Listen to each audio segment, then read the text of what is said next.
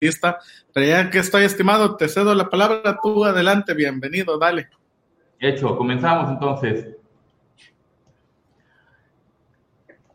Lo que son notificaciones fiscales están en el ámbito de lo que es el artículo 134 y 140, pero vamos a tocar de entrada dos artículos eh, esenciales también que van correlacionados a lo que son las notificaciones fiscales.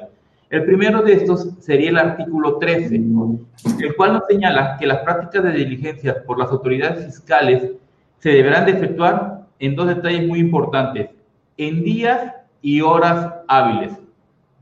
Esto eh, tenemos que tener, tenerlo en consideración, días y horas hábiles. Y también ese mismo artículo nos dice una definición de lo que son las horas hábiles y nos dicen que son todas aquellas que comprenden un horario de 7.30 de la mañana a 18 horas. Entonces, hay que tener esto muy presente porque es parte de lo que se lleva siempre en las notificaciones en consideración. También el artículo 13 nos dice que va a haber situaciones en donde todos los días del año se van a considerar hábiles y las 24 horas del día, no importando que sean inhábiles. Para ese tipo de situaciones que son tratándose de la verificación de bienes y de mercancías, se considerarán hábiles los 365 días del año, las 24 horas del día. Aquí, como un ejemplo, o esto se enfoca más a lo que es todo lo que es comercio exterior revisiones de comercio exterior, cuando se hacen en los recintos aduaneros, cuando se hacen las verificaciones.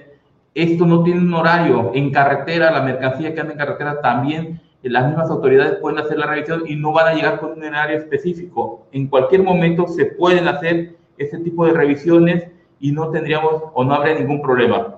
Eh, Pablo, no sé si de esto tengas algún comentario. No, no, estimado, escuchándote, un placer ya ya escucharte después de tanto, de tanto tiempo que no, que no habíamos participado en conjunto. Este, y vas muy bien, perfecto. Tú dale, yo te escucho. Tú, te escucho, me encanta lo que vas diciendo. Nada más aquí, si hacemos una nada más, este, breve sketch, ¿no? Este, realmente lo que ha estado platicando este, mi estimado Galeana está todo, todo correcto, ¿no? Me gustaría hacer la precisión nada más recordando que, eh, bueno, eh, todo esto que está comentando él lo vamos encontrando en lo que es en Código Fiscal de la Federación.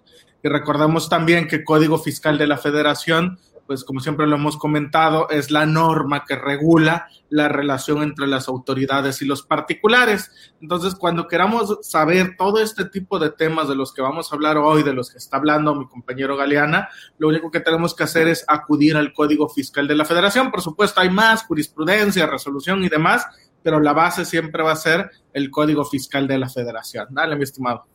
Hecho. Va a haber situaciones en donde las autoridades podrán habilitar días y horas hábiles o cuando hagan ciertas revisiones o ciertas situaciones que la empiecen en horas hábiles o en días hábiles y los puedan habilitar cuando se pasen a un día inhábil o a un, horas, o un horario inhábil. En este caso serían las prácticas de visita domiciliaria, los procedimientos administrativos de ejecución, notificaciones y embargos precautorios. Aquí, ¿qué pasa o qué sucede? Como un ejemplo, cuando un negocio presta sus servicios o un contribuyente presta sus servicios en donde genera ingresos y todo en horas y días hábiles, ah, inhábiles, perdón, la autoridad tendrá que habilitar para ejecutar cualquiera de estas circunstancias esos días para poder hacerle llegar ya sea una visita domiciliaria, ya sea un PAI, ya sea una notificación o hasta un embargo precautorio. O cuántas veces no nos han señalado o no nos han indicado que estamos en una revisión y el horario se está terminando y hacen la ampliación del horario. ¿Qué dice el mismo código? Dice que las ampliaciones de horarios y días se pueden ejecutar cuando se van a, a asegurar bienes o la propia contabilidad. Entonces, en estos casos, el propio artículo 13 nos indica cuándo se puede habilitar estos días. Ahora vamos a regresarnos un poquito con el artículo 12, y esto es fundamental. Ya vimos cuál es el horario que se considera horario hábil. Ahora vamos a considerar cuáles son los días inhábiles. Y eso empezamos con todos los sábados y domingos. Nos lo señala el artículo 12 en su primer párrafo. Todos los sábados y domingos se consideran inhábiles. El primero de enero, el primer lunes de febrero en consideración al 5 de febrero. El tercer lunes de marzo en consideración al 21 de marzo. Primero y 5 de mayo, 16 de septiembre. Tercer lunes de noviembre. Primer diciembre de cada seis años y lo que es el 25 de diciembre. Aquí probablemente a futuro, salvo tu mejor opinión, va a haber una pequeña modificación en este artículo por el cambio constitucional que hay del artículo, creo que es el 83, en donde se señala que ahora la toma de protesta del presidente va a ser el primero de octubre. Entonces, probablemente este lo vayan a ajustar a ya no ser el primer diciembre de cada seis años y ahora va a ser probablemente el primer día de octubre de cada seis años. Pablo, de esto, ¿qué opinión tienes? Sí, estimado. Este, haciendo la precisión, ¿no? Que es una pregunta también que nos hacen comúnmente eh, cuando damos algún plazo, cuando tienen una fecha, un término para atender un requerimiento, es común que nos preguntan, este, días hábiles o inhábiles, ¿no? Sobre todo, sobre todo los clientes, digo, nos preguntan mucho, ¿son hábiles o inhábiles? Bueno, en este caso, eh, los artículos 12, 13 de Código Fiscal de la Federación que nos regulan este tipo de situaciones y el cómputo de plazos, nos aclaran que cuando se hable de días se está refiriendo a días, a días eh, hábiles, no, no a días naturales, ¿no? Perdón. Entonces, cualquier plazo que tengamos que computar, pues se va a entender concedido en días hábiles, solo se computarán los días hábiles. ¿Y dónde podemos ver cuáles son los días hábiles y cuáles son los inhábiles? Bueno, pues está el artículo 12 del Código Fiscal de la Federación, que ya lo ha venido explicando mi estimado Galeana, y ya por ahí nos comparte cuáles son los días que se considerarán inhábiles y que por tanto en esos días no correrán, no correrán plazos. Que ahorita nos sucedió una cosa muy chistosa, mi estimado, con todo este tema de la pandemia, chistosa entre comillas. Fíjate que tuvimos el tema de que el tribunal tenía suspendidos los días el tribunal hizo, el tribunal fiscal suspendió plazos, suspendió días, pero la autoridad fiscal estaba trabajando normalmente. Entonces había actuaciones que te notificaban y te corrían términos para atender ante la autoridad o para promover recursos de revocación, pero no para actuaciones ante el tribunal fiscal. Entonces se nos fueron, eh, eh, hacía alguien un chiste, el plazo que comenzó a correr el primero de abril eh, perdón, el primero de marzo y concluyó el 30 de agosto, por decirlo así, digo, el 30 de septiembre, ¿no? Por decirlo así, o a mediados de septiembre. Entonces son plazos, el tribunal interrumpió desde el 18, son plazos que del 18 al primero de agosto no contaron lo que es una situación histórica. Y respecto a los días, ya nada más precisar que también el periodo vacacional de las autoridades se va a considerar eh, como día inhábil y el periodo vacacional de la autoridad lo conocemos en la resolución miscelánea, en las reglas misceláneas. Ahí aparecen los periodos vacacionales que tendrán las autoridades y aclarar, ¿no? Establecer esa diferencia, que una cosa son los días inhábiles para la autoridad fiscal y otra cosa son los días inhábiles, por ejemplo, para el tribunal fiscal. Entonces, dependiendo qué es lo que vamos a hacer, es el plazo que nos vamos a tener. Y también depende, recuérdenlo, si es inhábil para autoridades estatales y si es inhábil para autoridades federales. Sobre todo porque puede darse, mi estimado, no sé si te ha pasado, esos casos en que las autoridades estatales están ejerciendo facultades federales, están auditando, están haciendo cuestiones que son atribuciones originalmente de autoridades eh, federales por impuestos federales y que resulta que, este, que la autoridad estatal no trabaja, ¿no? Aquí no sé si te tocó verlo, pero con todos estos temas de la pandemia sucedió que Cefiplan estatal tenía, tenía inhabilitados los días, no estaban computando, de hecho estaban hasta en periodo vocacional, pero para días federales sí estaban computando. Entonces, lo primero que te preguntaba es, ¿su plazo es estatal o federal? Estatal, ah, no está corriendo federal, ah, no, sí, sí está corriendo y tiene que venir a atenderlo, ¿no? Entonces, también hay, hay que tener esa serie de situaciones y considerar también las vacaciones, porque también nos pasó eh, que la autoridad estatal, eh, toda una serie de situaciones, ¿no? Que la autoridad estatal trabajó, eh, digo, trabajó por plazos federales, pero no te recibía cosas estatales porque estaban en suspensión. Y también nos pasó al revés, que se fueron de vacaciones en periodo oficial, que era mucho más extenso que el periodo del SAT.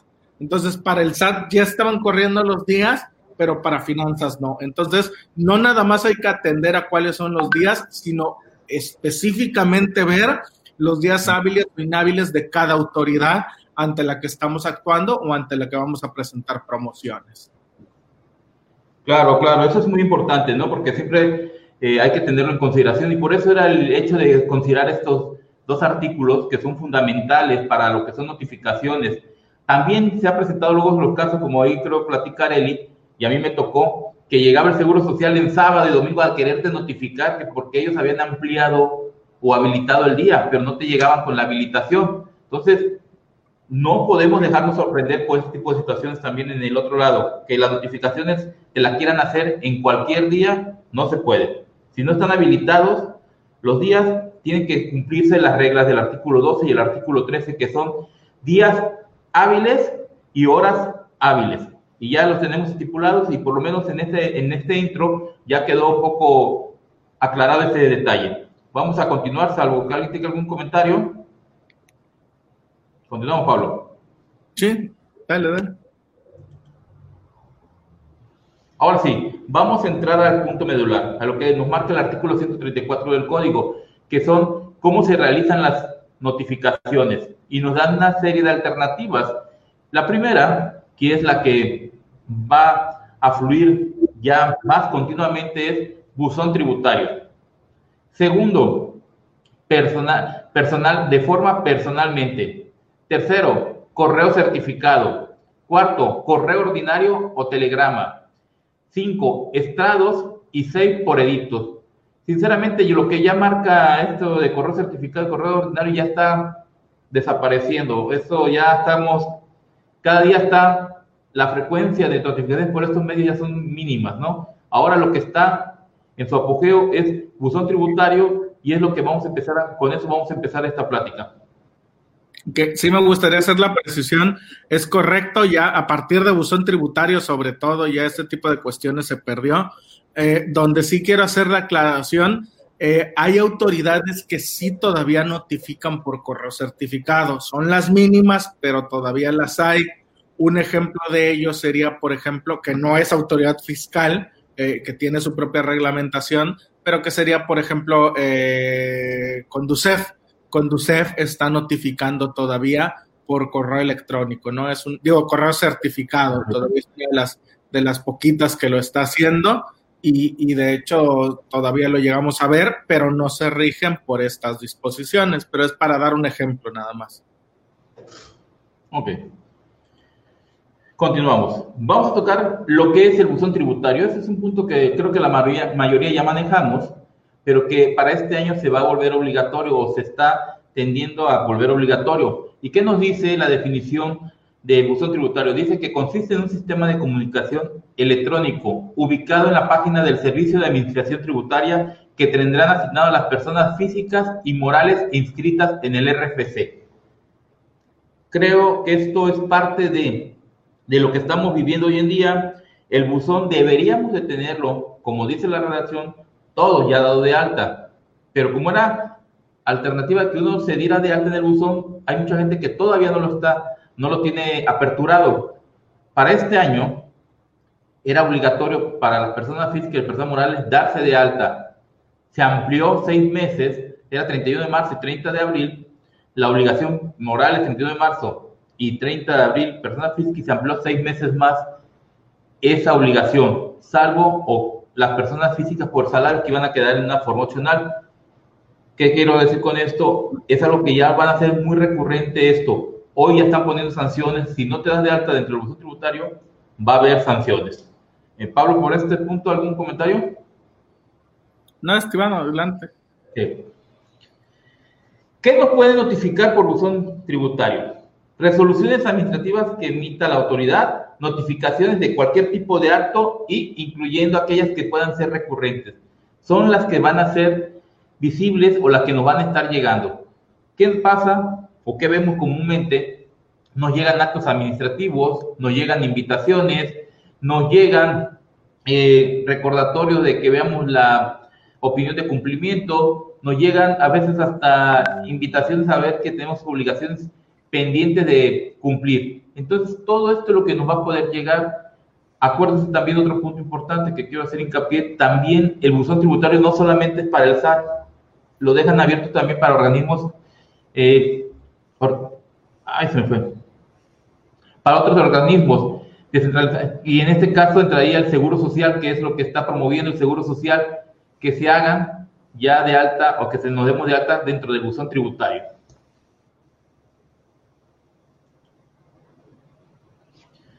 Las notificaciones se tendrán por realizadas cuando se genere un acuse de recibo electrónico en el que se conste la fecha y el día, la fecha, hora en que fue notificado. Ojo, esto no hay que cometer el error de confundirlo con el aviso. El aviso que nos llega para decirnos que tenemos un acto administrativo, que tenemos un mensaje en el buzón tributario, es un aviso simplemente.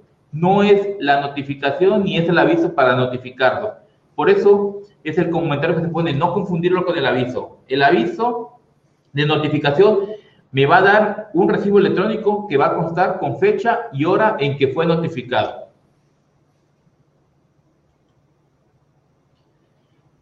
¿Cuándo se considera que el contribuyente en el buzón tributario fue notificado?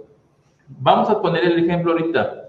Llega el aviso electrónico al contribuyente. Ahí no empieza el plazo. El plazo empieza a partir del día siguiente y tenemos tres días para abrir ese buzón, para abrir ese mensaje. Si dentro de esos tres días yo lo abro, en ese momento en que lo abro, me hace la notificación y me dan por notificado.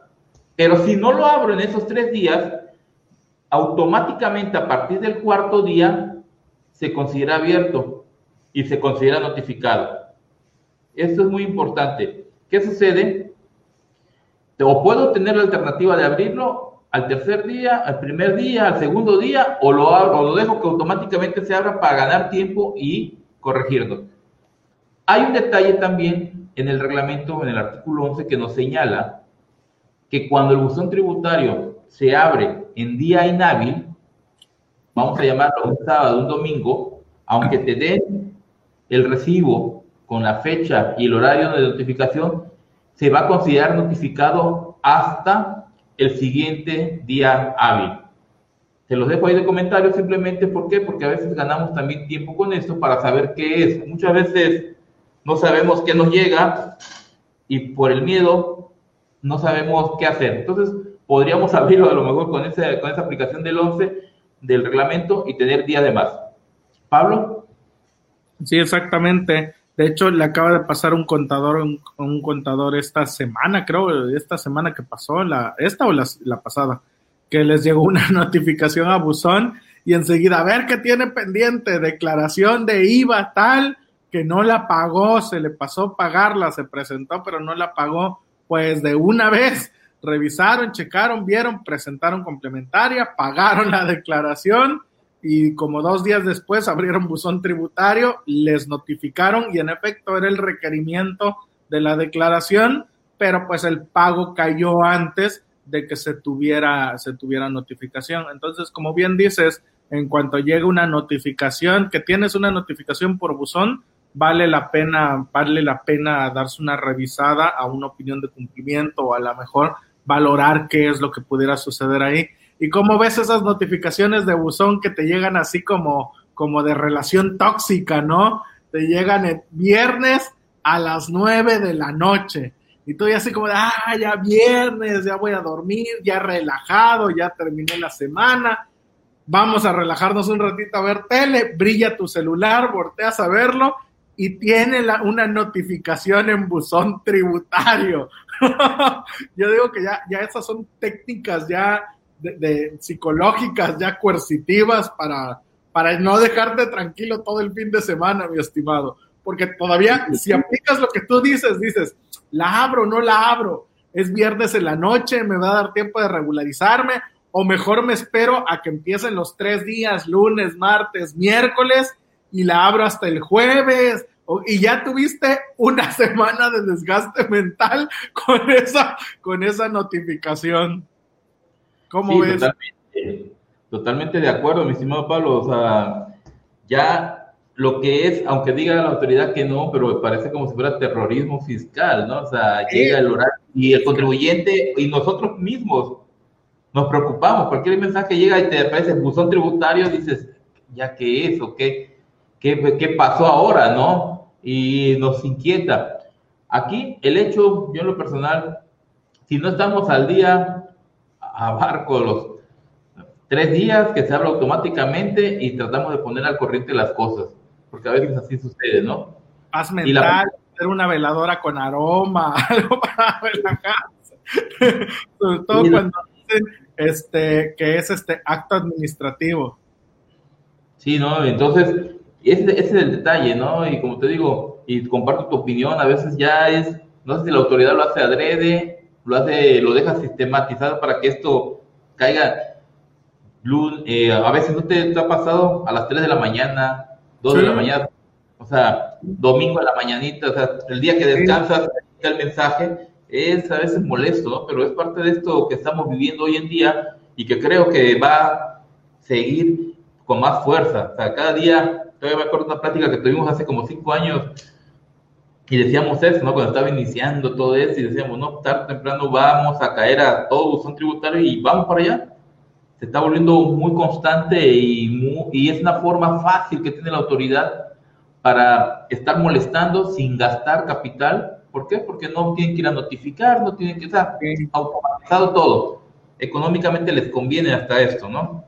Y ejerciendo medidas de presión que se ven preguntas, yo no las considero apropiadas. Digo, ya ahorita pensándolo, igual y, hasta se pudiera promover algún medio para decir, oye, que notifique, si van a mandar avisos de buzón, pero que lo hagan en días hábiles y en horarios hábiles, no a esas horas de la mañana que, que de alguna manera pueden causar ansiedad. Dice Alberto, pero si lo abres en día en hábil no corre término. Sí, exacto, es lo que decía hace rato mi estimado Galeana, y lo que decíamos era, ajá, pero hay quienes entran en la disyuntiva, lo abro, no lo abro, me espero hasta el lunes para que empiece a correr los días eh, que tengo para abrirlo, ya lo abro de una vez y reviso. Entonces cada quien lo procesa de manera, de manera distinta, ¿no? Hay quienes dirán, no, pues sí, lo abro ahorita en fin de semana ya para ver qué es, y habrá quienes dicen, no, yo me quiero esperar a que pasen los tres días hábiles para, para abrirlo. Eh, dice Areli, algo que también se debe tener en cuenta es que el contribuyente revise su correo, porque si no lo revisa pueden caer en notificaciones sin darse cuenta. Totalmente, Areli, no sé si te ha pasado, mi estimado, a mí sí me han llegado asuntos de defensa fiscal que llegan ya con el plazo vencido o llegan ya porque se les fue la notificación y no, no se dieron cuenta, ¿no? Y muchas veces incluso me ha tocado con clientes que yo les he estado, oye, ten en cuenta el plazo, ten en cuenta la notificación, revisa buzón y al rato salen, ay, Lick, es que se nos pasó a revisarlo y no nos dimos cuenta que ya fue notificado. Entonces sí, es necesario. Eh, de algunos clientes, incluso yo, yo cuando les estoy viendo ya temas de defensa y estamos esperando la resolución al recurso de revocación o algo, yo pongo mi propio correo que tengo para notificaciones, por eso les digo que luego me entero que llegan dos, tres de la mañana, porque yo designo un correo que tenemos para buzón tributario para que ahí me lleguen las notificaciones y yo pueda estar al pendiente. Yo no me comprometo a revisarlas, pero por lo menos a mandarle un mensajito de, oye, te llegó algo y darle instrucciones, revísalo, espérate, chécate, este, y demás, para estar al pendiente de la resolución al recurso porque ha pasado que les llega y no, no se dan cuenta, ¿no? Entonces, este, yo sí, por ejemplo, esa, hago cabilito y de varios clientes me ha tocado precisamente en viernes en la noche empezar a ver que me empiezan a llegar el montón de, de notificaciones de, de, buzón tributario de los diversos clientes. Y yo sí les aconsejo a Areli poner este varios correos, por lo menos tres, el del dueño, el del contador, y el de a lo mejor la secretaria o alguien más para que no haya excusa de que no se enteraron porque alguno debe, debe de enterarse, ¿no? Entonces, este, yo sí lo considero bastante oportuno. Y ahora los mensajes al celular igual llegan a medianoche. Estimado, ¿tú qué experiencia tienes ahí? La verdad, yo no tengo registrados celulares, yo solo tengo registrados correos electrónicos. Eh, no, no, no sabría decirte, Carmen, si llegan también los mensajes a celular a, medianoche. Me dicen que no se oye. ¿Tú me oyes, estimado? Bien. Sí, todo bien. Eh, ¿Alguien más no me oye o nada más? Todo bien, me dicen, ok. Entonces sí, este, pues habrá que tener presente esto. Y hasta se acabó con el soborno, que era súper recurrente las notificaciones. No sé, yo no escuché eso, no me consta. Tengo un contribuyente moroso que ya era cliente de las notificaciones, a quien le daba dinero para que no le notificara. Dicen, dicen que llegaba a pasar, ¿no? Para que no le notificara o pospusiera o notificara otro día. Pero ahora con buzón ya se le acabó eso, sí, hasta se está volviendo cumplido. Claro, claro, a fuerza de notificaciones. ¿Qué pasó? No soy, ok, todo bien. Yo, si se escucha, sí, todo bien, por lo general, todo bien. Ok, perfecto, estimado. No sé si quieres hacer alguna, alguna. Ahora sí, todo bien. Vamos bien. De buzón. Continuamos, ¿te parece? Sí. Ok. Aquí vamos a tener en consideración cuando la. Ahora vamos a tocar lo que son las notificaciones personales. Esto es recurrente o redundante, pero una notificación personal es cuando se hace de persona a persona, lo que nos dice el diccionario de la Academia Española, es de persona a persona te notifico. Y entrando en esto, vamos a señalar cuándo se, eh, la notificación personalmente y el notificador no, se, eh, notificador no encuentra a la persona. Es importante esto, ¿por qué? Porque a veces llega el notificador y no encuentra a la persona o sí la encuentra y hay casos que sabemos, pero tenemos que tenerlo siempre presente. El primer caso es, deberá dejar citatorio. Si no encuentra a la persona, el contribuyente no está, el notificador tendrá que dejar un citatorio, indicando hora y día del día siguiente hábil para qué notificar.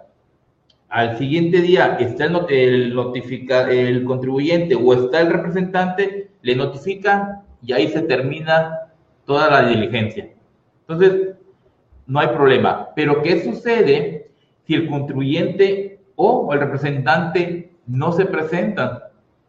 Se practicará la diligencia en ese momento con quien se encuentre en el domicilio o en caso contrario con un vecino. Eso es importante. Entonces, se pueden presentar tres casos en las notificaciones personales. Primero, que el primer día encuentren al representante o al contribuyente, notificamos y, no, y ahí terminó. Segundo, no lo encuentran, dejo citatorio para que al día siguiente me espere en un horario fijo y notifico.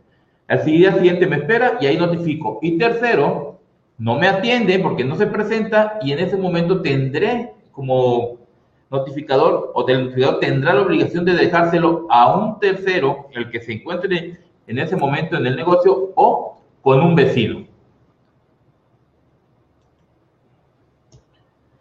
¿Qué sucede? ¿Qué sucede en algunos casos?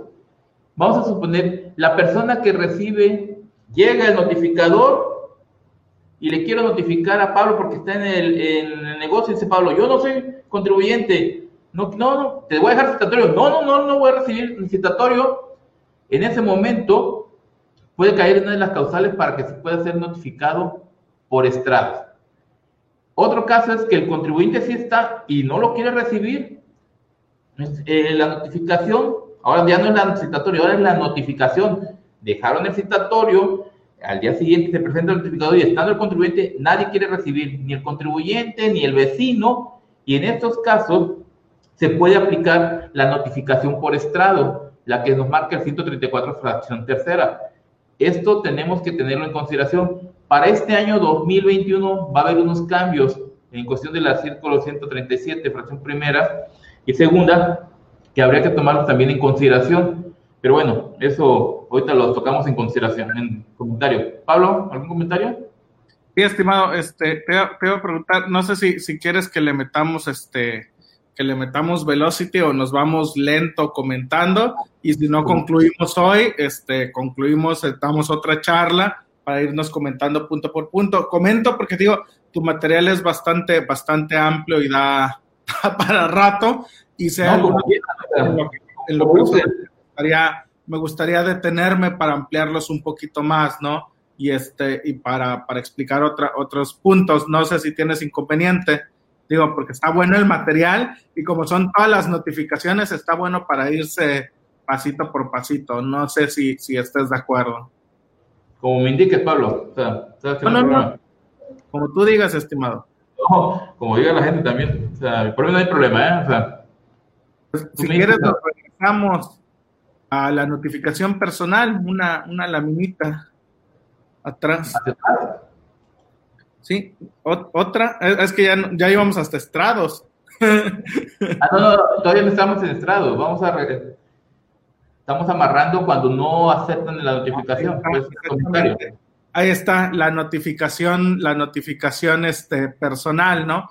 Que era de lo que estábamos hablando también, que nos habla de que se deberá dejar un citatorio, comentan, se deberá dejar un citatorio indicando la hora del día posterior hábil para ser atendido. Aquí es interesante que a través de la jurisprudencia se ha definido que el citatorio no tiene que decir o no tiene la obligación de decir para qué es el citatorio. Y el citatorio no debe decir que va a ser un requerimiento o demás. No nos tienen que decir a menos que sea para notificar una orden de visita de una visita domiciliaria.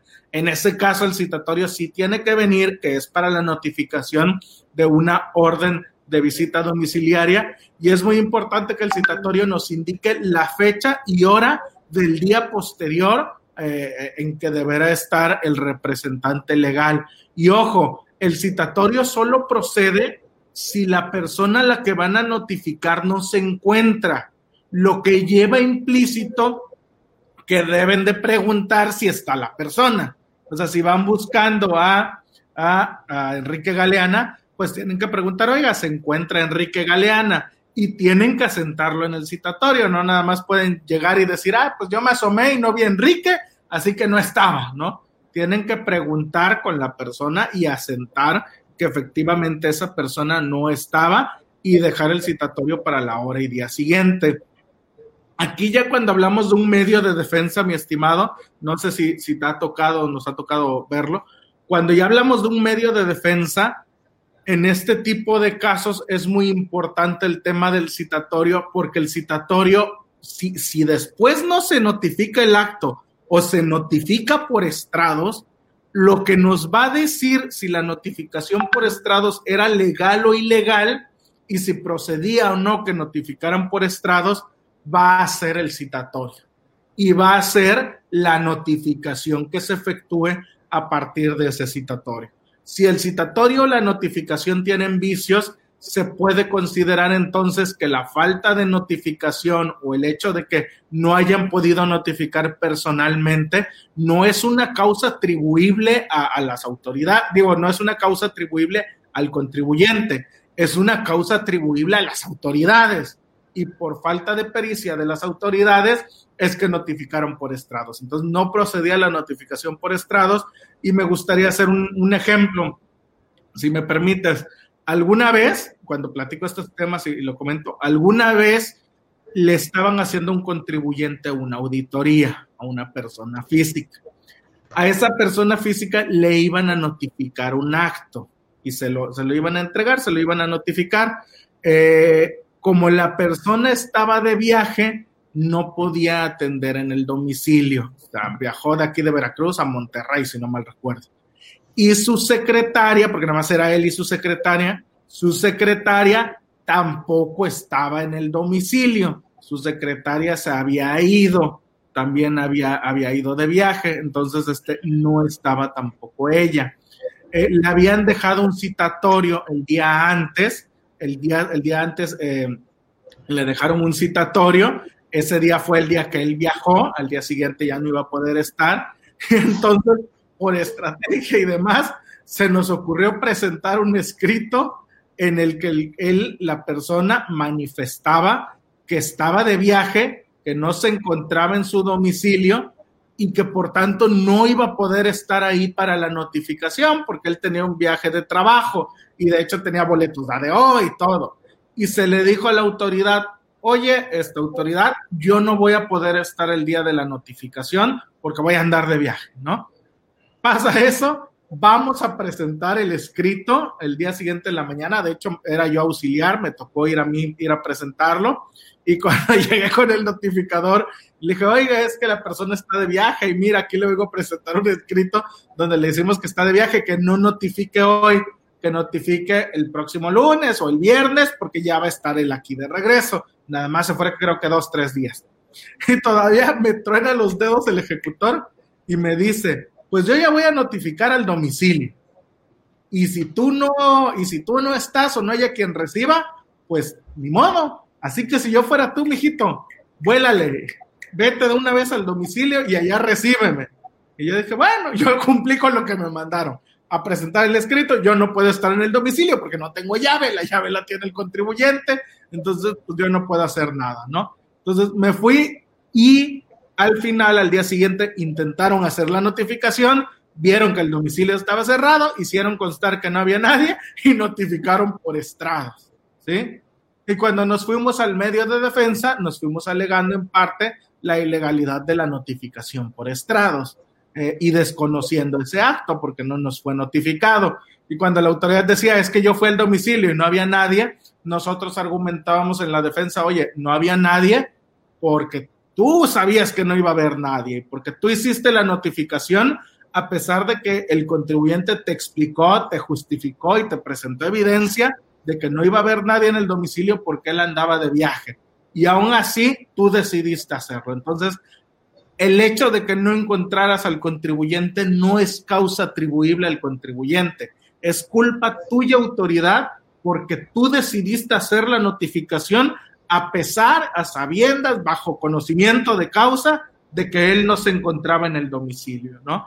Y, y sí, en efecto, el tribunal resolvió en ese sentido, a, ver, autoridad, este, tú sabías que él no iba a estar y aún así tú decidiste notificar. Y él te avisó y no solo te avisó, hasta te dijo en qué fecha sí iba a estar para que pudiera, para que pudieras notificarle.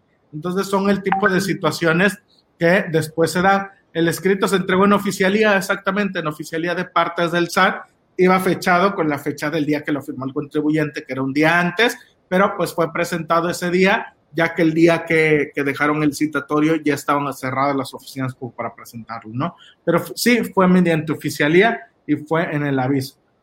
Eh, ¿Qué tan conveniente es no aceptar un acto si no se respeta la hora del citatorio para el día siguiente? ¿Tú qué opinas, mi estimado? Mira, yo lo personal siento que, y lo vamos a ver más adelante, eh, hoy en día creo que esto ya pasó a segundo término cuando en el momento en que lo reciban, no importando que el notificador llegue en un horario posterior, se da por aceptado y se da por notificado. Y te lo digo porque eh, en un momento, a mí me pasó, anteriormente alegaban mucho cuando decía el notificador, oye, a las 12 llegaba a las 12.10, no, no te recibo porque metiste algo citatorio para el día de mañana, porque con esto no llegaste a la hora, el representante estaba y se fue. Hoy el notificador te dice, no, te lo dejo con esto y te lo dejan, no importando. Nos pasó con un caso, asentamos que el notificador llegó tarde, mandamos el caso a Prodecon y Prodecon nos dijo, no, no puedo hacer nada porque ya el representante ya lo sabe. En el momento en que el representante viene a decirme, ya se está dando por enterado y en ese momento se considera que el acto está corriendo. Entonces siento que si lo aceptas, te lo van a hacer llegar y te lo van a notificar. Y creo que por allá va también la reforma que tienen planeado hacer para este año, 2021. Pegarle en todos estos términos que hay o en todas esas circunstancias en donde la autoridad incurría en errores, en lugar de corregir los errores, simplemente le va a dar formalidad a esos errores para que ya no tengan problemas en estos hechos. Creo que por eso yo sería de la idea que esto va a desaparecer y no van a considerarlo como oportuno, ¿no? Y vuelvo a recabar en el hecho, en el momento en que la misma reforma para 2021 te está señalando que si no lo quieren recibir, si no lo quieren aceptar, el notificador lo puede pegar el, el acto, grabar, tomar foto y asentar en su acta para darle fuerza a su documento ¿Qué nos están dando? Nos están dando pie a entender que están formalizando y le están dando fuerza al acto que ellos están haciendo, aunque sea indebido, porque a lo mejor puede no llegar el notificador, pegarlo, tomarle foto, video, estoy echando a volar mi imaginación, quitarlo y me voy, y nunca te vas a enterar, porque nunca dice dejar constancia de esto, no, simplemente ellos es fundamental su constancia, ellos es fundamental su soporte, ¿para qué? Para evitar los problemas que tenían ante los tribunales. Ese es mi comentario, Pablo. Ok, sí, yo de ahí desprendo dos, dos comentarios más, ¿no? Este, eh, dice Areli, ¿qué tan conveniente es no aceptar, que es la respuesta que estamos formulando, un acto si no se respeta a la hora del citatorio? Del, del comentario de Areli, de Areli, complementando lo que dice mi estimado Galeana, yo, yo desprendo dos puntos, ¿no? El primero, ya mi estimado Galeana comentó lo que se denominan ilegalidades no invalidantes. Las ilegalidades no invalidantes son un concepto que nos dice que algo sí es ilegal, pero no invalida el acto.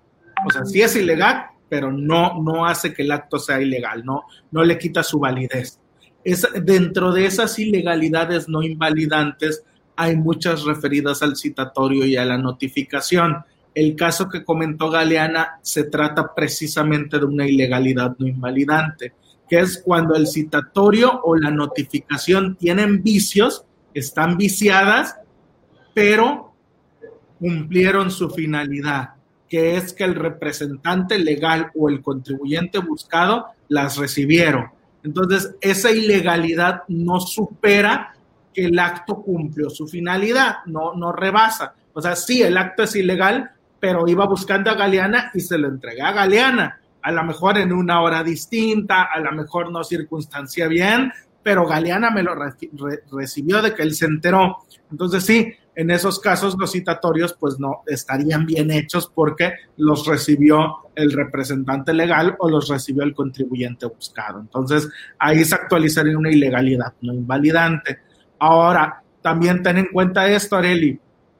Puede ser que si tú te opones, ah, bueno, ajá, segundo punto, si tú te opones a recibir ese citatorio o a recibir la notificación, pues te sienten que te negaste y que por tanto no se entrega porque el contribuyente se opuso a la diligencia y no dejó a la autoridad de ejercer sus facultades y en algún punto pudieran hasta ejercer medidas de apremio, ¿no? Como multa o el uso de la fuerza pública, dependiendo del tipo del acto. Entonces, yo no lo considero recomendable porque es suponerte al ejercicio de las autoridades sí es ilegal, pero pues no, no conviene oponerte.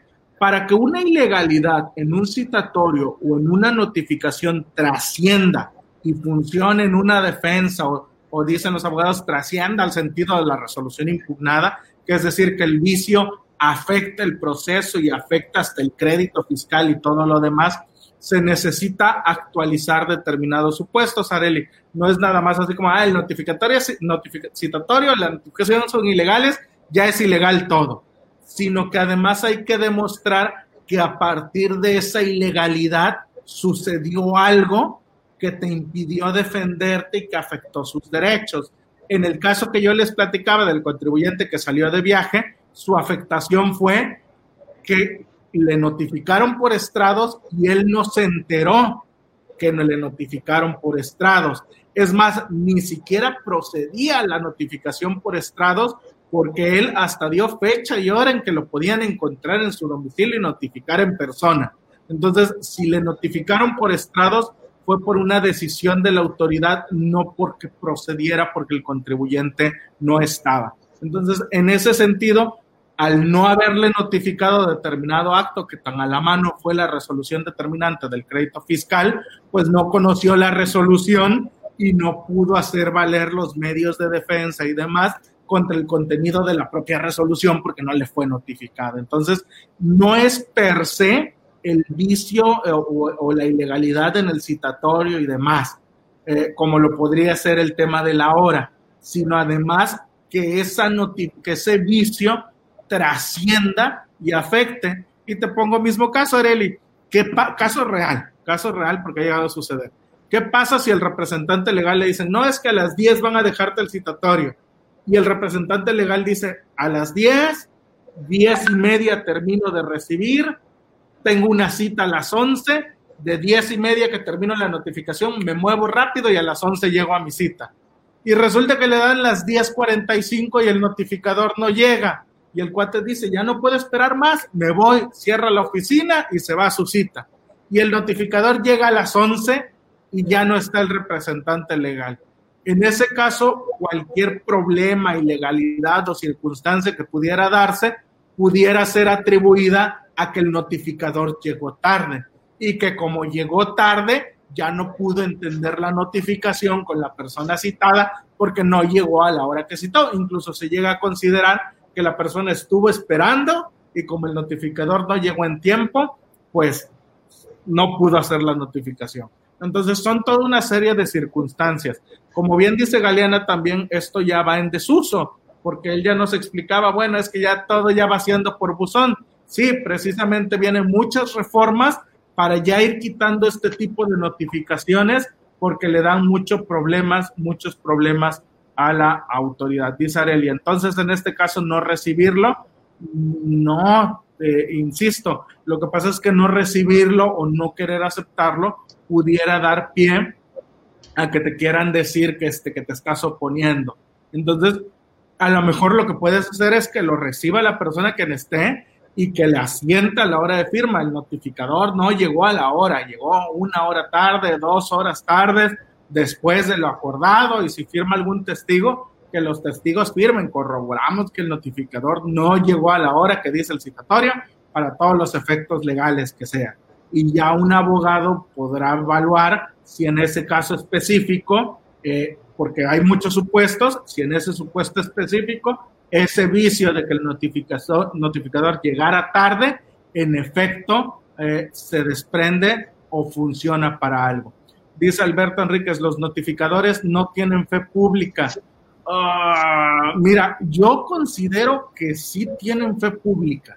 No per se porque sean fedatarios públicos, pero son autoridades cuya función es hacer constar hechos o omisiones en las actas. Y ahí, más que la fe pública, juega el principio de presunción de legalidad de los actos de autoridad, que nos dice que los actos de las autoridades se presumen legales. Entonces, lo que está ahí hasta cierto punto se presume cierto, se presume que es correcto. Hay en su momento que desvirtuarlo y que atacar los hechos para demostrar que lo que dice ahí no es cierto, pero sí les dan el carácter, al menos en tribunales, de, que es algo que es indubitable y que tienen casi, casi fe pública, ¿no? Entonces, eh, sería el contrarrestarlo eh, y, y, desvirtuar lo que es el principio de legalidad de los actos, que no voy a abundar en eso porque nos vamos a desviar mucho del tema, pero sí es bastante. Ya nada más, estimado, ya hablé mucho, ya ahorita te cedo. No, está bien, está bien. Ahora, se hacía una pregunta ahí, me decían que como a las 12.17. No, ya darán prórroga, darán prórroga, estimado, que ya tengo una empresa que no tiene firma electrónica y no puede actualizar medios de contacto. Si darán prórroga, que tengamos, que incluso contestó el máster, que nosotros sepamos, no, no está considerado. Y lo dudo porque necesitan ya apretar y recaudar, ¿no? Y en esas notificaciones ya pagadas se tiene que aclarar o se deja así por ya cumplidas. Eh, yo recomiendo, Carmen, eh, yo sí recomiendo que hagan aclaración, que hagan por cualquier cosa para curarse en salud, que al rato les vaya a llegar la multa, oye, ¿por qué me mandas la multa? No solo te presenté, te avisé y te aclaré. Entonces yo sí recomiendo realizar la aclaración, Carmen. Sí, es lo más recomendable y sobre todo dependiendo de la dependencia, ahora sí, ¿no? Si es el SAT, generalmente ellos hacen sus ajustes, pero si vamos con una dependencia como Cefiplan, Seguro Social, o sea, ellos no hacen ajustes y te lo pueden estar cobrando posteriormente, ¿no? Para evitarse situaciones o sobresaltos, es lo más recomendable.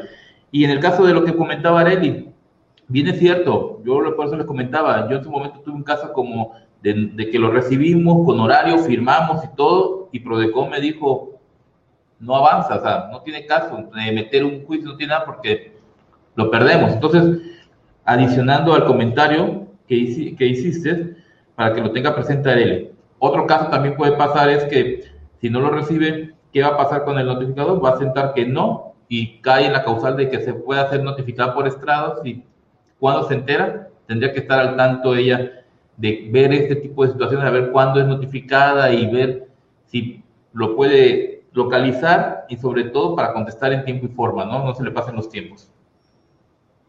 Eh, ¿Continuamos, Pablo, o le...? Ah, pues no sé si quieres detenerte. ¿Qué pasa si el contribuyente no atiende, no? Lo que platicábamos, ¿no? Ahorita, ¿qué pasa si el contribuyente no atiende? Aquí vienen ciertas causales en cuestión de la no atención, que puede ser desde el origen por el citatorio, o que puede ser ya sea porque el contribuyente no quiso atender y ya en la segunda, cuando fueron dejados citatorio y fueron a notificar, ya nadie quiso atender, o el vecino, que al cual el mismo código me dice, se le puede notificar, no quiso atender, en esos casos, en esos tres casos específicamente, caen y nos canalizan a que las notificaciones, al no querer atender, al no querer apoyar, pueden ser notificadas por estrados. El detalle aquí también conlleva en ver situaciones como la palabra, ¿no? Como dirían así los famosos créditos de la palabra, cuando el notificador ni siquiera va y dice, no me quisieron recibir o se lo notifiqué a tal persona, todo, que quedamos desprotegidos sin ninguna circunstancia para podernos defender. ¿Por qué? Porque ni por enterado estamos, ¿no? En lo personal, ya lo he platicado en alguna ocasión, me, me pasó que en mi caso muy personal lo había recibido Juan Pérez, que nunca en mi vida lo he conocido, el oficio y todo, ¿no? Y la bronca es que cuando llegan, ya la autoridad ya no llega con el un requerimiento, ya llegan a cobrar circunstancias que no son procedentes. Entonces, ese es el detalle de no a veces no atenderlo que puede ser que no lo queramos atender nosotros y hay un conflicto, o puede ser que el notificador, vamos a utilizar las palabras de la directora del SAT, por flojera, por no ganas de no ir, por evitarse la fatiga, no notifica y tan sencillo como ellos aceptar lo que ellos quieren. Entonces, es lo que tendríamos que tener en consideración.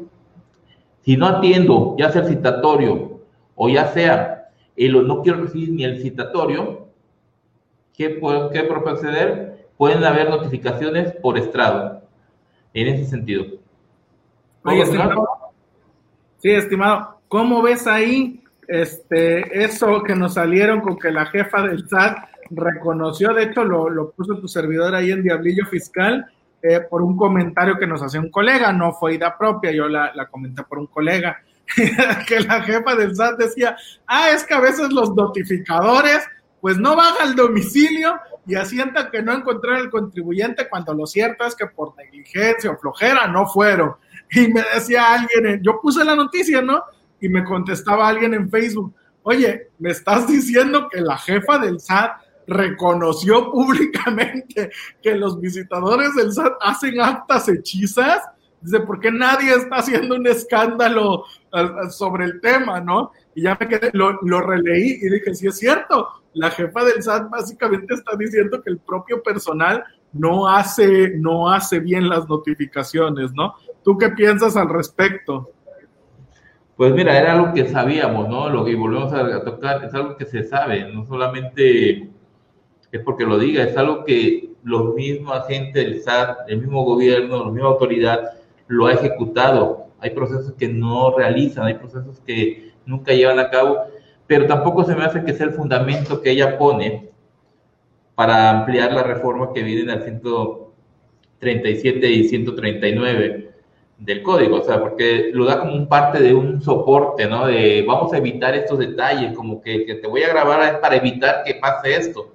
Y creo que no, creo que quedamos al contrario, desprotegidos porque en cualquier momento pueden ir, a cualquier hora pueden ir, grabar, tomar fotos y como decías anteriormente, quitarlo, ¿no? O sea, no es ni tan cierto. Bueno, sí lleva ciertas palabras, muy, algo de cierto las palabras que dijo, porque todos sabemos que los malos manejos o las malas situaciones que hacían, pero no es tanto como para protegernos, ¿no? Yo creo que es más que nada para amparar ¿sí? y cuidar los errores que la propia autoridad comete, ¿sí? las ilegalidades en que la propia autoridad cae y con esto lo quieren proteger, lo quieren brindar para tener soportes, ¿no? Porque la misma posición de motivo es lo que señala, ¿no? Para evitar los comentarios o sobre lo que es más recurrente, en, recurrente en, son las notificaciones personales en estos puntos. Y para corregirlo vamos a hacer esto, pero no lo están corrigiendo. Corregir es hacer correctamente las cosas. Aquí lo que están haciendo es que van a tener o van a querer agarrar soportes documentales, soportes en video, en cámara, para que ellos puedan respaldar su dicho ante los tribunales. Entonces, es lo que veo incorrecto, ¿no? Pero lo de la jefa, pues, ¿qué nos podemos esperar si a cada, cada comentario que luego se tiran de cosas reales que vienen, pero parecen a veces inocentes, ¿no? Sí, sí, sí, sí. Eh, coincides, coincides también, entonces, con el tema, ¿no? De, preocupante y sí, las famosas actas que, que, tenemos ahora ese riesgo, ¿no? De, de que lo que tú decías, lleguen al domicilio, vean la puerta cerrada y ni siquiera toquen el timbre, nada más pongan el instructivo, foto, lo quiten y vámonos, y el contribuyente ni se enteró. Yo creo que, que, que, realmente se va a dejar a los contribuyentes en un estado de inseguridad jurídica bastante, bastante, bastante grave, ¿no? Yo ya lo he comentado en otros cursos y foros, este, sí, sí he tenido contacto con personal del SAT que me ha dicho, sí, algunas actas eran, las hacíamos hechizas, sobre todo cuando teníamos un juicio y que de verdad no notificamos y que no habíamos hecho, este, levantábamos actas para acreditar y aquí hay, aquí hay un punto que me gustaría, este, incluso decía Alberto Enríquez Oliva, eh, que nos hablaba de la fe pública, de que los notificadores no tienen fe pública. Eh, si tiene algún comentario al respecto, me gustaría, me gustaría escucharlo, ya que hasta donde yo sé y donde he visto la jurisprudencia, se considera que los notificadores sí tienen fe pública, aunado al principio de validez de, legalidad de los actos, que es lo que nos complica un poquito, ¿no? y de hecho este, han manejado que sus actas de notificación sirven de constancia idónea para acreditar hasta firma autógrafa, ¿no? Y acreditar toda una serie de actos, porque al final son funcionarios que levantan esas actas en ejercicio de sus funciones. No si Alberto tiene por ahí otro, otro dato que nos quiera compartir respecto a la fe pública de los notificación, notificadores, me gustaría escucharlo porque, insisto, hasta donde yo tengo, tengo entendido, este, sí tienen fe pública y sí, este, y sí manejan, sí, sí lo, lo, que asientan en sus actos se presume totalmente como cierto, salvo que se impugne y se demuestre que no. Entonces, ese es el otro riesgo que realmente se tiene, que si ellos dicen, yo fui y Galeana me amenazó con una pistola, pues entiende que es cierto, hasta en tanto Galeana no demuestre que él no tenía ninguna pistola en su posesión, ¿no? lo que agrava todavía para mí el, tema. Buenas tardes, consultores. Y si llega alguna autoridad con requerimiento y multa, ¿qué hacemos? ¿Qué hacemos? No, pues te tiene que dejar el requerimiento y darte el plazo de 15 días para atenderlo. A menos que Armando es largo de explicar, estimado, le damos. Yo, yo te decía, por eso te decía que el material, traigo ganas de hablar, yo creo, amanecí con ganas de hablar. no pasa nada. El material da, da para bastante ratito, por eso te decía, si nos da mínimo para unas dos sesiones, hasta tres, y nos vamos pausado, que yo creo que es lo que más nos conviene a, a todos, ¿no? Así nosotros tenemos material para rato y este y ustedes pueden resolver sus dudas y podemos ir hablando poquito a poquito, dice relax, usted hable, no me, no me escuchan en mi casa, así que tengo que venir a platicar. Galeana, porque ya se le acabó su discurso, estaba en una conferencia, en una entrevista de fútbol, y ya ahí dijo todo lo que ahí se le agotó su pasión, hasta habla así. hasta y viste que me gustara el fútbol, estimado, y eso que a mí no me gusta. Gracias. interesante. Bueno, si llega la autoridad con un requerimiento y multa, ¿qué hacemos? Eh, aquí les recomiendo, Armando, y a todos en general, los que no le hayan leído, chéquense el artículo 41 de Código Fiscal de la Federación. El artículo 41, que, que ya lo abordamos, mi estimado, creo, en otra, en otra charla hablamos de, requerimientos, ¿no?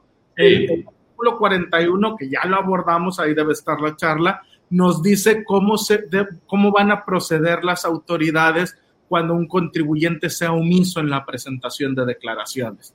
Y nos dice que procederán imponiendo multa y requiriendo, y podrán requerir hasta en tres ocasiones. Si no se atienden los requerimientos, podrán imponer multa y hacer un segundo requerimiento. Entonces, depende, la respuesta Armando es, depende de qué se trata el requerimiento y la multa. Porque si tú no presentaste una declaración en plazo, ya te pueden imponer multa. Y la multa va a ser por no haber presentado dentro del plazo legal establecido. Y pudiera ser que al momento que te dejan el requerimiento, en ese mismo momento te estén entregando la multa, pero no la multa que va asociada al requerimiento como tal, sino la multa que corresponde a que no presentaste en tiempo. Y, te dejan el requerimiento, esas multas requerimientos, y ese requerimiento eh, que trae ya la multa por no haber presentado, te va a dar 15 días para cumplirlo si lo cumples o no lo cumples o lo cumples fuera de plazo, también te van a multar. Ojo, son tres multas. Cumplirlo fuera de plazo, no cumplirlo o cumplir el requerimiento, porque hasta cumplir el requerimiento es multa.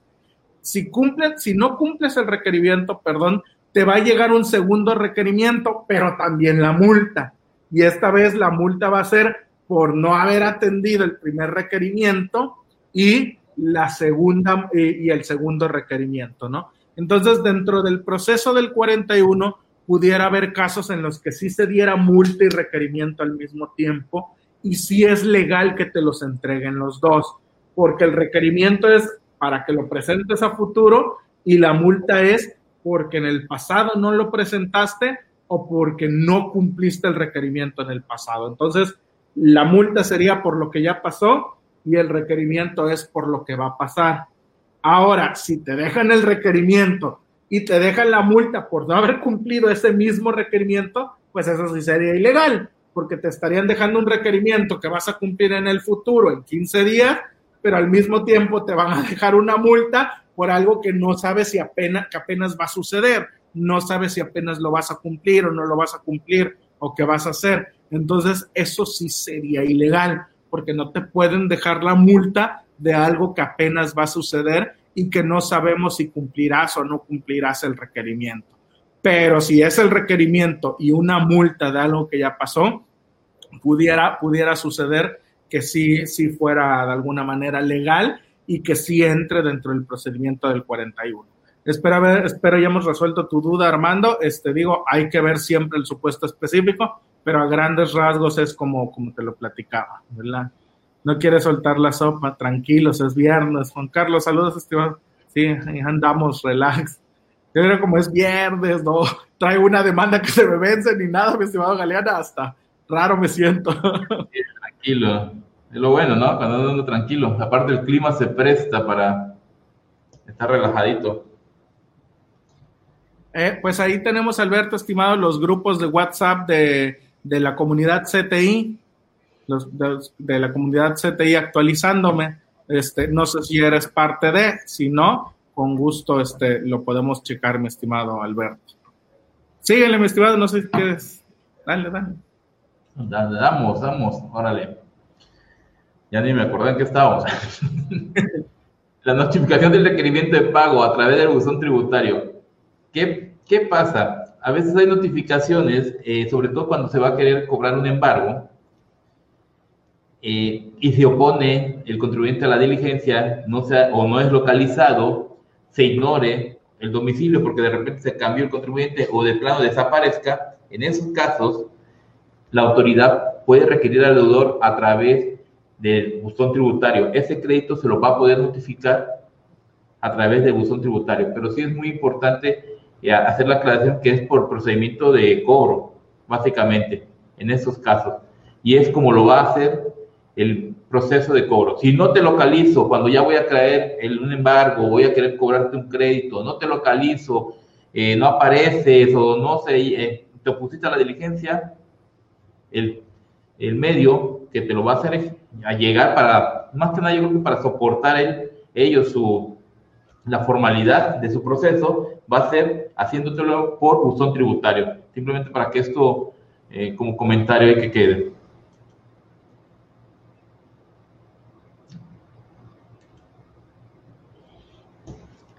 ¿Qué pasa cuando, hay, eh, cuando se incumple en obligaciones? Hasta hace unos años atrás, nosotros probablemente nos llegaba el requerimiento y presentábamos dentro del requerimiento la, la obligación y ahí parábamos. A lo mejor llegaba la multa o a lo mejor el ejecutor llegaba, pero como ya habíamos pagado, decíamos, no, no, ya pagué, ya cumplí, ya no hay más. Ahora no. Si me notifican un requerimiento y yo no he cumplido con ese requerimiento, automáticamente ya se hace acreedor al cobro de los honorarios por esa ejecución.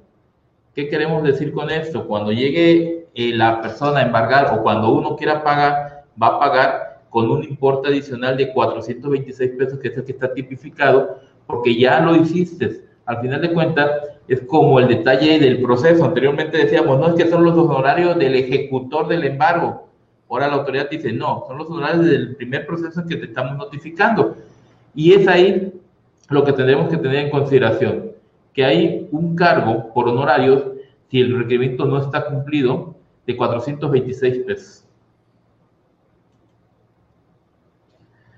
Multas indebidas, también para esto hay que tener, en el caso que platicábamos, a lo mejor nos han notificado multas indebidas. En esos casos también hay sanciones para el notificador, teniéndolo, comprobándolo y todo, hay sanciones que esas son de 10 veces el salario mínimo y que hacen un importe de 1.232 pesos. Habría que tener los soportes, habría que tener las formas para poder comprobar y habría que denunciarlo, básicamente. Obviamente, eh, a veces dicen costo-beneficio también para uno, 1.200 lo que le van a, a, cargar por una mentira o un, mal, o un mal proceso que hagan, pero cuántos problemas no nos acarrean a nosotros por esos malos procesos. Entonces, como que siempre es injusto o es inequitativo el hecho como actúa la autoridad. Para mí, las cosas son fáciles. Para ti, contribuyente, las cosas son complicadas. Los cambios que vienen son todos para facilidad de la autoridad. Para ti, te lo complico. Entonces, este punto eh, en cuestión de sanciones, nada más para que tengamos eso presente, también hay sanciones para los notificadores si hacen mal el proceso y las sanciones para este año estamos hablando de 1.232 pesos. Pablo, no sé, ¿qué comentario? Si puedes regresar a la lámina, estimado. Claro que sí. Este, sí, este, fue de algo que comentaste ahorita de las notificaciones. Ah, este, aquí comercial para Prodecom. Eh, realmente sí, lo que dices a veces pues son las notificaciones ilegales y, a propósito del comentario que ponía en Twitter, eh, donde mencionaba lo que dijo la jefa del, replicaba el comentario que me hicieron en Facebook, lo subí a Twitter y decía, bueno, un colega me dijo que las notificaciones, reconocen la jefa del SAT que las notificaciones son hechizas.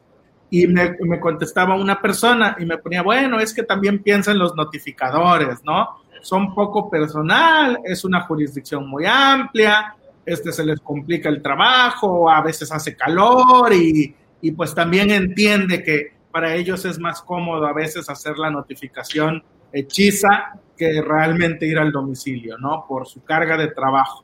Eh, eh, son opiniones, yo respeto todas las opiniones. Hubo alguien que le contestó, bueno, es que tú también ten presente que eso no justifica todo lo que le puede pasar a un contribuyente porque ese notificador no fue al domicilio y asentó desde la comodidad en el clima que el contribuyente no estaba, ¿no? Y yo me quedé pensando en los dos comentarios y dije, sí es cierto, una, eh, el hecho de que el notificador no se dé abasto en su trabajo o haga mucho calor o cualquier circunstancia personal que tenga y diga, es que se me hace más fácil aquí en, que aquí pongo que ya fui a 10 domicilios y así ya saqué mi chamba, puede dar origen a que esas 10 personas terminen como 69B y terminen como vendedores de facturas y hasta terminen actualizando delitos y delincuencia organizada dependiendo del monto de facturación. Puede ser incluso que no les notifiquen actos, que están en un crédito fiscal y actualicen alguna conducta de, de haber abandonado el domicilio fiscal después de realizar una visita domiciliaria o después de determinado un crédito sin haber garantizado, e igual actualiza la comisión de delitos fiscales. Entonces, alguien puede terminar en la cárcel porque el notificador pues no se da abasto en su trabajo. Entonces, no está bien, o sea, no está bien que eso suceda, ni hay correlación entre la justificación del auditor y las consecuencias graves que, como bien dices, pudiera llegar a tener para un contribuyente. Y al final yo decía, bueno, si esto es real, si de verdad el notificador tiene mucho trabajo y no se da abasto, pues es problema del Estado, porque entonces el Estado o debería tener más notificadores o debería privilegiar más la notificación por buzón tributario, de manera que los notificadores tengan carga para la que se den abasto, ¿no? Pero no se puede perjudicar a los contribuyentes bajo las el Estado, bajo la excusa de que no tiene para poder hacer las verificaciones y que entonces se consiente que sus notificadores hagan actas hechizas, ¿no? Eh, Roberto Pineda, en tiempos de COVID, ¿conocen algún caso en que la, donde la autoridad está dando beneficios como el pago de parcialidades de créditos, además de las multas que ya se hayan notificado? No sé, estimado, si tú tienes presente algún beneficio. Eh, perdón, mira, yo es que no, beneficio como tales así, no hubo. O sea, no hubo, hubo algunas ampliaciones como el Seguro Social que no ejecutó cobranza durante eh, cerca de cuatro meses, que te vendieron la idea de que había facilidades o que están haciendo en teoría facilidades para el pago de parcialidades, que te lo iban a hacer muy fácil vía correo todo, pero que era muy complicado llegar a que te lo procesaran.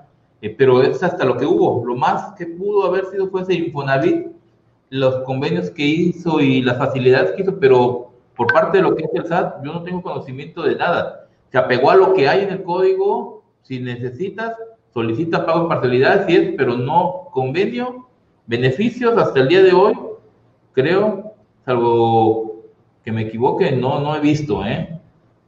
sí, yo en lo personal tampoco, de hecho los beneficios que hay son los que ya existen para pago en parcialidades de créditos y el artículo 70A de código que da un beneficio de condonación de, multas eh, si se regulariza el contribuyente, ¿no? Pero hasta ahí, como tal, por COVID no, no tengo nada presente.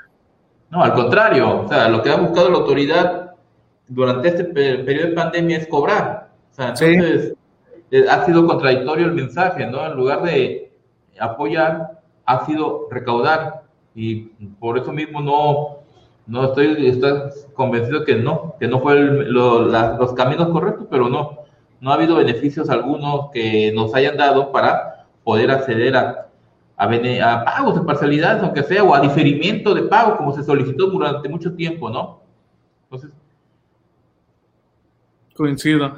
Y este, dice Areli, todas esas consecuencias por alguien que no hace su trabajo, porque dudo que a la hora de cobrar su sueldo reciba menos porque trabajó menos. Sí, Areli, de hecho, coincido con tu opinión. En Hidalgo están notificando multas de créditos de hace casi cinco años con un 50% de descuento, quieren dinero rápido. Sí, las autoridades estatales, algunas han estado tomando, tomando medidas, ¿no? Este, ya son por iniciativa propia y porque necesitan el dinero y necesitan agilizar la, la recaudación. Pero andan haciendo ya ofertas, pero ya es más que nada eh, por iniciativa de las propias autoridades para, para recaudar rápido, ¿no? Este, y también, perdón, dale, dale, dale. A veces pasa también que la autoridad no tiene control. voy a hablar de Cefiplan en este caso muy específico, no tiene control de la información que tiene. Y eso se lo digo. Eh, cuando entró este nuevo gobierno aquí en Veracruz, emití, llegaron y al ver mucha información en cuestión de créditos, no se pusieron a analizar si estaban eh, perdidos por algún juicio, si se habían pagado, si se habían eh, cumplido, nada. ¿Y qué pasó? El año pasado agarraron y emitieron a diestra y siniestras notificaciones a los contribuyentes solicitando créditos, multas de hace 5 o 6 años que en su momento ya había pasado. En lo personal a mí me pasó esto de un caso que habíamos ganado en juicio ¿Y qué sucedía? Lo presentabas, lo aclarabas y ya no pasaba nada, pero mucha gente que no lo pudo aclarar porque ya no tenía los documentos, porque no tenía el elemento en ese momento, ¿qué sucedió? Los estuvieron cobrando. Esto también nos lo dieron en una plática, los mismos gente de Cefiplan lo dijeron, pues como no sabíamos, en lugar de perder tiempo, mandamos a cobrar y mucha gente pues llegó y pagó. Y esas son medidas a veces que utilizan para hacerse de dinero fácil y rápido, y en lugar de verificar si efectivamente se están, se están cubiertas o no las obligaciones. Entonces, ese es el punto a lo que hacemos referencia y como decías Pablo, las consecuencias que puede tener uno por los malos hechos o las malas notificaciones o el mal proceder del notificador y mira las consecuencias que tiene el notificador, 1200 contra que te metan hasta prisión. Entonces, como que no hay una balanza equitativa, ¿no? Pero bueno, es parte de esto. ¿Continuamos? Sí, mi estimado. Este, yo creo que ya, ya vamos cerrando aquí el, tema, eh, también por, por tiempos, ¿no? Y, ya, no sé tú cómo veas, y ya dejamos que en la próxima sesión seguimos abordando estos temas de, notificaciones. Ya nada más quiero, si me permites, estimado, antes de que, de que hagas el cierre, me gustaría un comentario ahorita de lo que comentaba, eh, sobre lo que comentábamos. Eh, Prodecom ha hecho campañas y ha hecho reuniones, bueno, ahorita con el COVID no, no como tal, pero generalmente hace reuniones para escuchar a los contribuyentes y ver sus problemáticas. Aquí en Veracruz hicieron una precisamente relativa a las notificaciones hace algunos meses, porque si no es que ya, ya un año, ¿no? Porque tienen... un, año, un año. ya, ¿verdad? ¿Estuviste? Sí. Ah, perfecto te acordarás que comentábamos, ah, sí es cierto, te acordarás que comentaban compañeros. Que, había varias ilegalidades en las notificaciones, ¿te acuerdas que lo, que lo decían? Y no sé si te acuerdas que en esa reunión lo que nos decían, eh, nos decía el delegado de Prodecon Veracruz, es que pues sabemos que las hay, y decía el de Cefiplan, el, el mero representante, el mero de Cefiplan, decía yo, yo también sé que las hay, dice, pero pues no podemos saber cuántas si los contribuyentes también no nos informan. Dice, si a ustedes a mí me preguntan, yo hago 10 mil notificaciones y si me dicen que hay dos ilegales, pues son dos de 10 mil. Para mí no son nada. Y decía el lo que pasa es que yo represento a 10 contribuyentes y de 10 contribuyentes, dos me dicen que son notificaciones ilegales. Para mí son cifras representativas, el 20%, ¿no? La quinta parte. Entonces, eh, entre esa discusión proponían, bueno, cuando haya así, cuando vean una notificación ilegal, mándenlo a Prodecon, manden un correo a Prodecon diciendo, oigan, hay esta conducta ilegal que se está dando. Y dice, a lo mejor, pues no pasa nada, pero ya cuando se empiezan a, dice Prodecon, lo tomamos nosotros como estadística, pero ya cuando empezamos a ver que 20, 30 contribuyentes nos están mandando avisos de que las notificaciones están siendo ilegales porque les dejan citatorio y notificación, porque lo que sea, ya nosotros vamos armando estadísticas y ya tenemos datos duros de, a ver, nos han llegado que tantas notificaciones son ilegales. Y, si el de Cefiplan dice, bueno, de, de 10 mil que hago, eh, 5 mil son ilegales, bueno, ya es representativo, ya es un problema grande y es algo que Prodecon incluso llama problemas sistémicos, ¿no? Que ya se están reiterando. Entonces, yo sí creo que es importante dar la aviso a la Procuraduría. Yo sí, a partir de esa reunión, mi estimado, tengo la sana costumbre de que por lo menos mando un correíto de, ah, sí, sucedió esto, hubo una notificación ilegal, lo hago para conocimiento, ¿no? Ya si ellos lo ocupan o no, ya queda ahora sí del, lado de, con el balón, pero yo por lo menos sí aviso porque fue parte, y le pongo ahí de los compromisos que se adoptaron en la reunión tal, ¿no? y, lo mando para conocimiento de, y en algún caso, si es necesario, hasta promover alguna queja o algo. Y, y, este fue en esa junta donde el, el, secretario de ingresos aceptó de estos créditos, como el de caso de Adelit, de créditos viejos que cuando yo llegaron no sabían ni de qué era y emitieron toda esa serie de notificaciones, ¿no? Entonces ahí salió a deducir del por qué, porque dijeron, pues muchos vienen y no saben, pues les estoy cobrando, o sea, pero entiendo nada más me manden el acta, eh, la aclaración o la, el pago, ya con eso, pero... Sí, incluso decía que no tenía la base depurada, que cuando llegó estaba hecho un relajo y nos, exactamente nos comentaba que pues ellos lanzaron cobros a diestra y siniestra y dice, ya cuando el contribuyente les llega, no, yo sí pagué, mira, dice, ya lo damos de baja de sistema. Entonces, realmente ahí que el contribuyente nos conteste, dice, nos ha servido hasta para depurar la base de datos porque ya los damos de baja de sistema de que ya no deben, de que ya pagaron y que aquí en sistema seguían apareciendo como deudores, ¿no? Algo así comentaba también, ¿no? Y el punto que señalabas lo, tenemos al final porque era, acuérdate que era eh, un despacho o es un despacho eh, externo que es, el que hace las notificaciones por Cefiplan, por eso todas esas irregularidades que había, ¿no? Sí, si yo tengo uno que no aclaró en tiempo el requerimiento y no recuerdo el contribuyente qué pasó en todo ese tiempo, así que van a pagar su multa por no tener datos al respecto, pero como bien dice, si tengo el fundamento de esos tiempos no pasa nada. Sí, por eso, Arely, sí, yo sí recomiendo pues atender el requerimiento, tenerlo bien ubicado, dar una contestación y hasta presentar una aclaración y ya con eso por lo menos tener ubicado el antecedente por cualquier cosa. Pero opera prescripción, así es, opera prescripción en esos... Ah, depende también, depende también la situación, cómo los han cobrado, si han hecho diligencias de cobro, porque acuérdate que la prescripción se interrumpe por cada acción de cobro. Entonces, si hay acciones de cobro, este, pues se interrumpe el cómputo de la prescripción hasta el plazo máximo de 10 años, que es lo más que puede durar. Entonces, habría que ver la, la situación particular, mi estimado Enrique, eh, Alberto Enríquez, perdón, Olivas, del caso particular y si ya prescribió o no. Pero muchas veces sí es cierto que pretenden cobrar créditos que ya están prescritos y que hay que hacer valer de, oye, esto ya está prescrito, ya no me lo puedes cobrar, ¿no? No sé, mi estimado, si tengas algún otro comentario. No, no, simplemente es eso y pues el detalle que a veces, muchas veces la gente prefiere costo-beneficio, ¿no? Quitarse el problema ya enseguida que estar involucrado, ¿no? Y mucha gente no se va a una prescripción o a un pleito porque dice, ya, mejor pago si son cantidades pequeñas, mil, dos mil pesos, me quito la bronca a estar estresado por estar viviendo esos momentos, ¿no? Entonces, para terminar, como platicábamos, eso que esto era nuestra mitad de, la plática, pero bueno, no hay mejor notificación que de la persona que te gusta.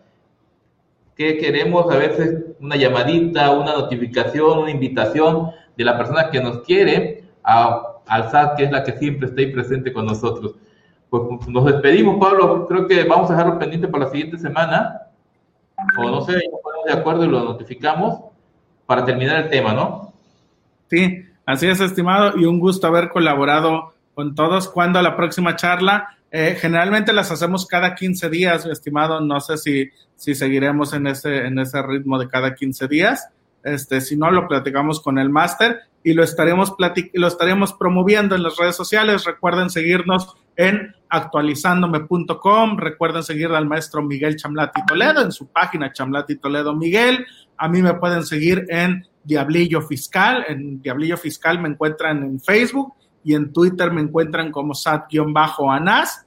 Eh, también hay una cuenta que manejo que se llama Diablillo Fiscal, exactamente, ahí están los dominios. Mi estimado Galeana, ¿a ti cómo te encontramos en Facebook? En Gaso.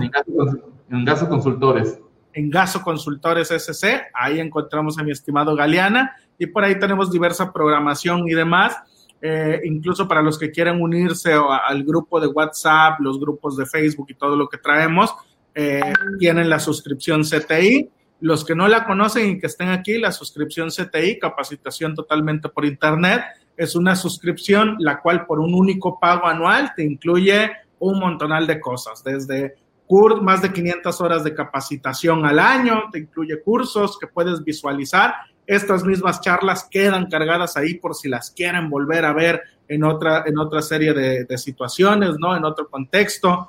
Eh, también está la revista actualizándome, acceso a mi portal privado, a la parte privada, acceso al portal del Máster Miguel. La revista actualizándome, muy buena, se las recomiendo. Ahí planteamos varios temas legales, fiscales y demás y bueno, toda otra serie de beneficios que cada vez se acumulan más y más, ¿no? Entonces, interesados que no tengan la suscripción CTI, con gusto pueden contactarnos y nosotros este, les estaremos enviando la información que necesiten. Y por supuesto un agradecimiento también a la Asociación Mexicana de Contadores Públicos. Mi estimado Enrique, gracias por hacernos partícipe y recuerden que a través de esta asociación pues tenemos varias certificaciones, tenemos certificaciones por áreas, fiscal, finanzas, costos, auditoría, nada, nada como certificarse y por supuesto con eso demostrar a los clientes y tener la certeza que tenemos la calidad porque estamos avalados por una, por una asociación. Entonces, si no forman parte de la Asociación Mexicana de Contadores Públicos en las redes sociales, amcp.mx, ahí pueden consultar información y también pueden contactarnos y preguntar por las certificaciones por área. Cerrado comercial. Hecho, hecho, no, te faltó, llame ya. Modo comercial, ¿no? Ay, Dios mío, pero bueno, pues muchas gracias a todos por acompañarnos. Eh, en breve, el contador Miguel Chalati les dará la, información de cuándo será la siguiente plática para que lo tengamos presente y lo tengan presente y nos brinden su confianza y su apoyo en, en acompañarnos en la siguiente plática. Pues nos despedimos, muchas gracias, fue un placer. Pablo, un gustazo como siempre, amigo, estar platicando contigo. Igualmente, nos retiramos. Buenas tardes a todos. Hasta luego. Hasta luego.